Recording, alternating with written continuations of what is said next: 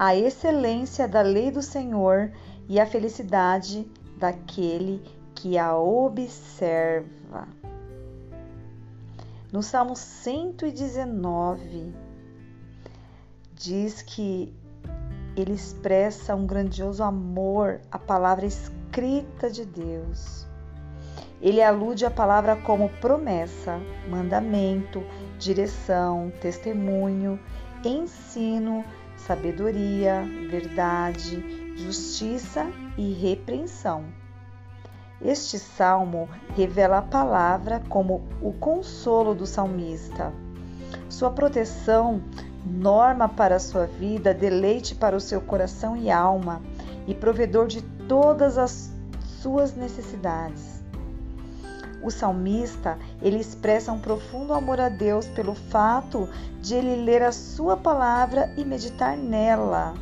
Mediante a palavra também fazer orações. Ele nos ensina que só crescemos em graça e em retidão à medida que o nosso amor crescer por ela. Aqui no Salmo 119, versículo 105, o salmista Davi comparou a palavra de Deus a uma lâmpada. Lâmpada para os meus pés é a tua palavra e luz para o meu caminho. Neste versículo nos ensina que a palavra de Deus contém os princípios espirituais que nos ajudarão a evitar tristezas, ciladas, tragédias causadas por decisões e escolhas erradas. Portanto, devemos ter em grande estima a sua sabedoria. Temos que ser fiéis aos seus preceitos em todas as circunstâncias da vida.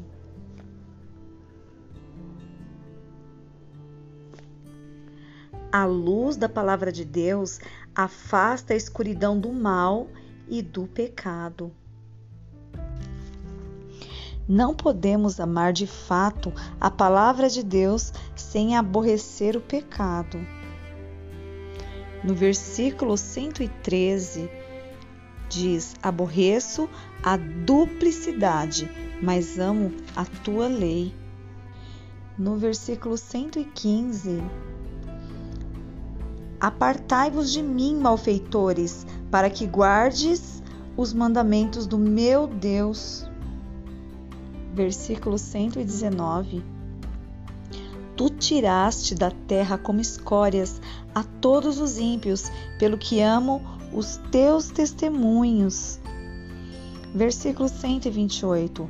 Por isso tenho em tudo como retos todos os teus preceitos e aborreço toda a falsa vereda.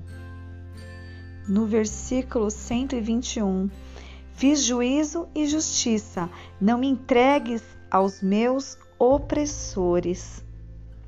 Assim como fez o salmista, o crente também pode invocar o auxílio de Deus como base da obediência à sua palavra e o amor por ela. Nas promessas de Deus contidas na sua infalível palavra, na benignidade de Deus, na nossa dedicação em servi-lo, nas necessidades urgentes que temos na vida. Aqui no Salmo 100, 119, versículo 136 diz: Rios de águas correm dos meus olhos, porque os homens não guardam a tua lei. Né? Aqueles que amam a palavra de Deus terão às vezes mágoa, tristeza e até mesmo ira, né? Ao verem a palavra de Deus ser rejeitada e desprezada pelos ímpios. E sabemos, né, que através da palavra de Deus que é pregada, muitas pessoas, né, continuarão rejeitando e desprezando a palavra até a volta de Cristo. Isso está escrito, né?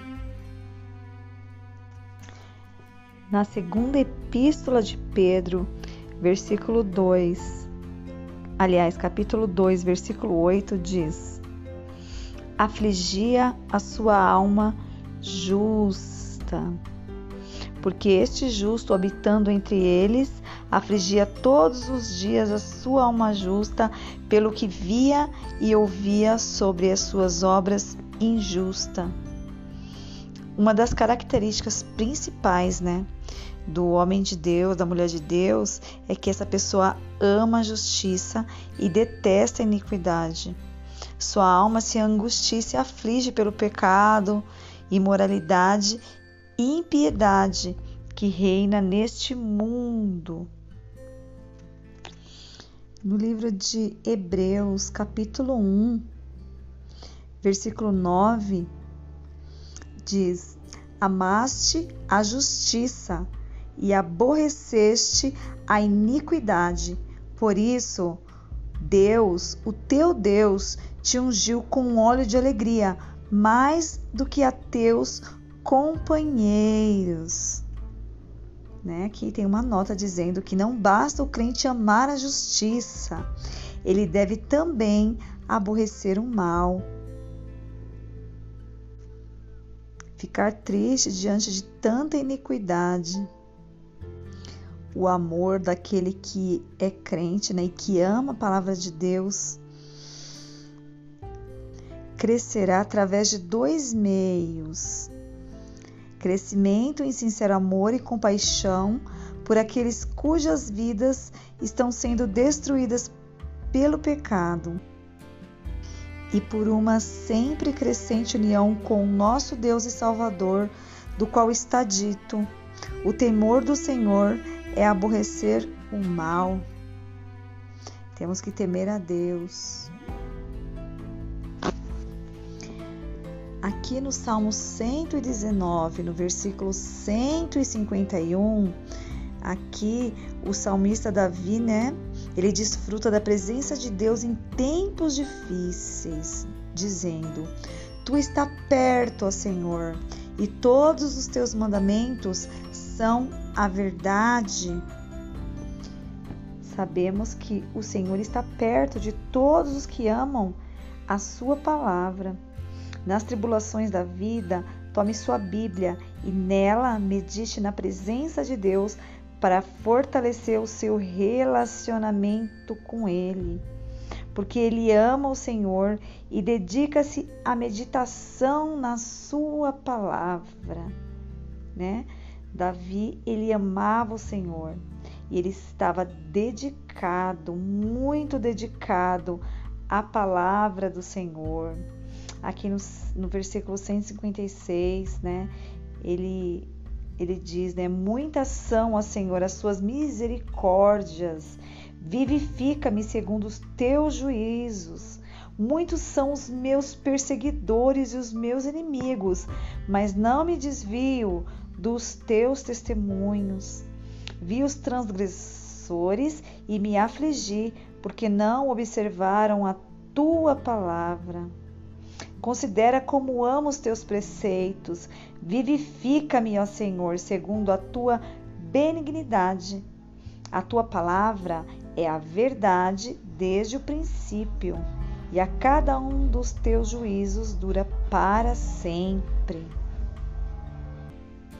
aqui no último versículo, né, do Salmo 119, que é o versículo 176, diz: Desgarrei-me como ovelha perdida. Busca o teu servo, pois não me esqueci dos teus mandamentos.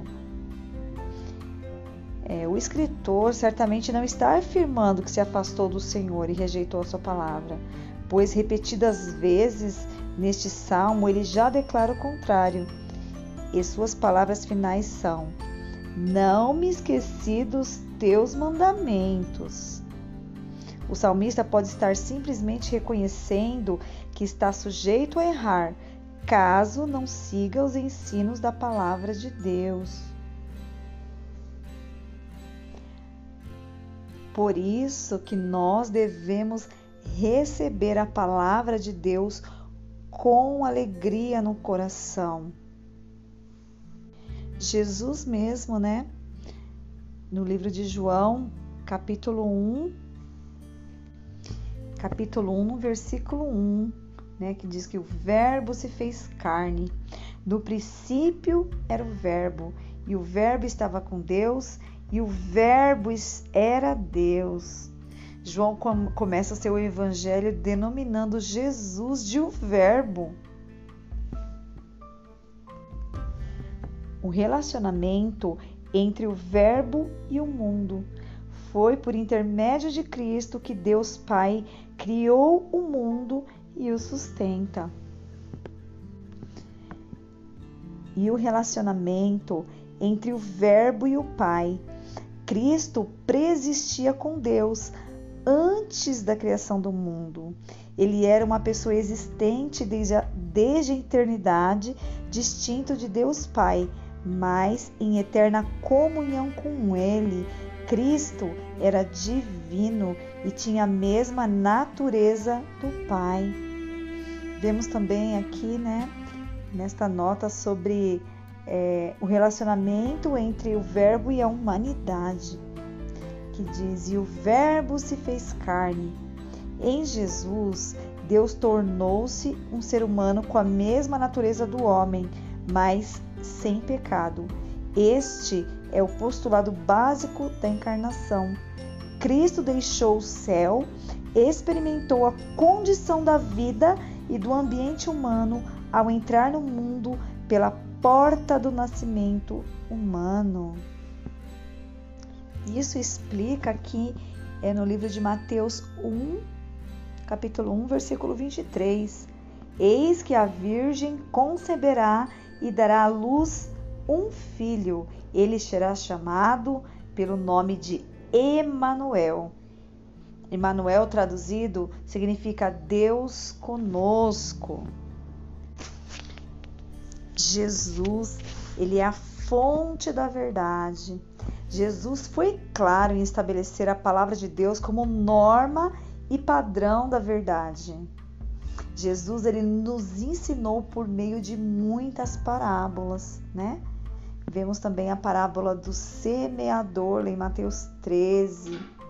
Ele apresenta a, a palavra de Deus como uma semente, como um símbolo dos princípios do reino de Deus colocado no coração humano. Os tipos de solo da parábola representam a disposição do coração em aceitar e assimilar esses princípios na vida. Então a palavra de Deus, ela é muito importante, tanto o Antigo Testamento como o Novo Testamento, né? Toda a escritura divina inspirada por Deus. É, não só de pão viverá o homem, assim a palavra de Deus permanece para sempre. Quando Jesus pelo, foi tentado pelo diabo aliviar sua fome, Jesus res, resistiu. Ele citou né, Deuteronômio 8,3, que foi o que a gente acabou de dizer, né? Que nem só de pão viverá o homem, né? Então nós temos que colocar isso em nosso coração, em nossa mente, meditar na palavra de Deus de dia e de noite. E, né, sempre quando a gente estiver né, é, é, com dificuldade de, de pegar a Bíblia para meditar, a gente dobra o nosso joelho, a gente ora, a gente clama em espírito, para pedindo para o Senhor nos ajudar a ler, a meditar nas Sagradas Escrituras, né? Em Hebreus capítulo 4, versículo 12 diz, né? Que a palavra de Deus, ela é viva, ela é eficaz, ela é mais penetrante né, do que a espada de dois gumes. Ela penetra até a divisão da alma e do espírito, juntas e medulas, e é apta para discernir os pensamentos e a intenção do nosso coração. Olha o poder que tem a palavra de Deus, né? Então que essa palavra venha de encontro aos nossos corações e que nós venhamos a cada dia ter mais disposição, fé para ouvir a palavra de Deus e colocá-la em prática. em nome de Jesus. Vamos continuar meditando no Salmo 119, assim como fez Davi. Ele orou muito ali no Salmo 119, né? Recitando aqueles versículos. E através do Salmo 119 nós aprendemos muitas lições poderosas, extraordinárias da palavra de Deus. Amém? Deus abençoe, que o Espírito Santo de Deus venha falar mais aos nossos corações.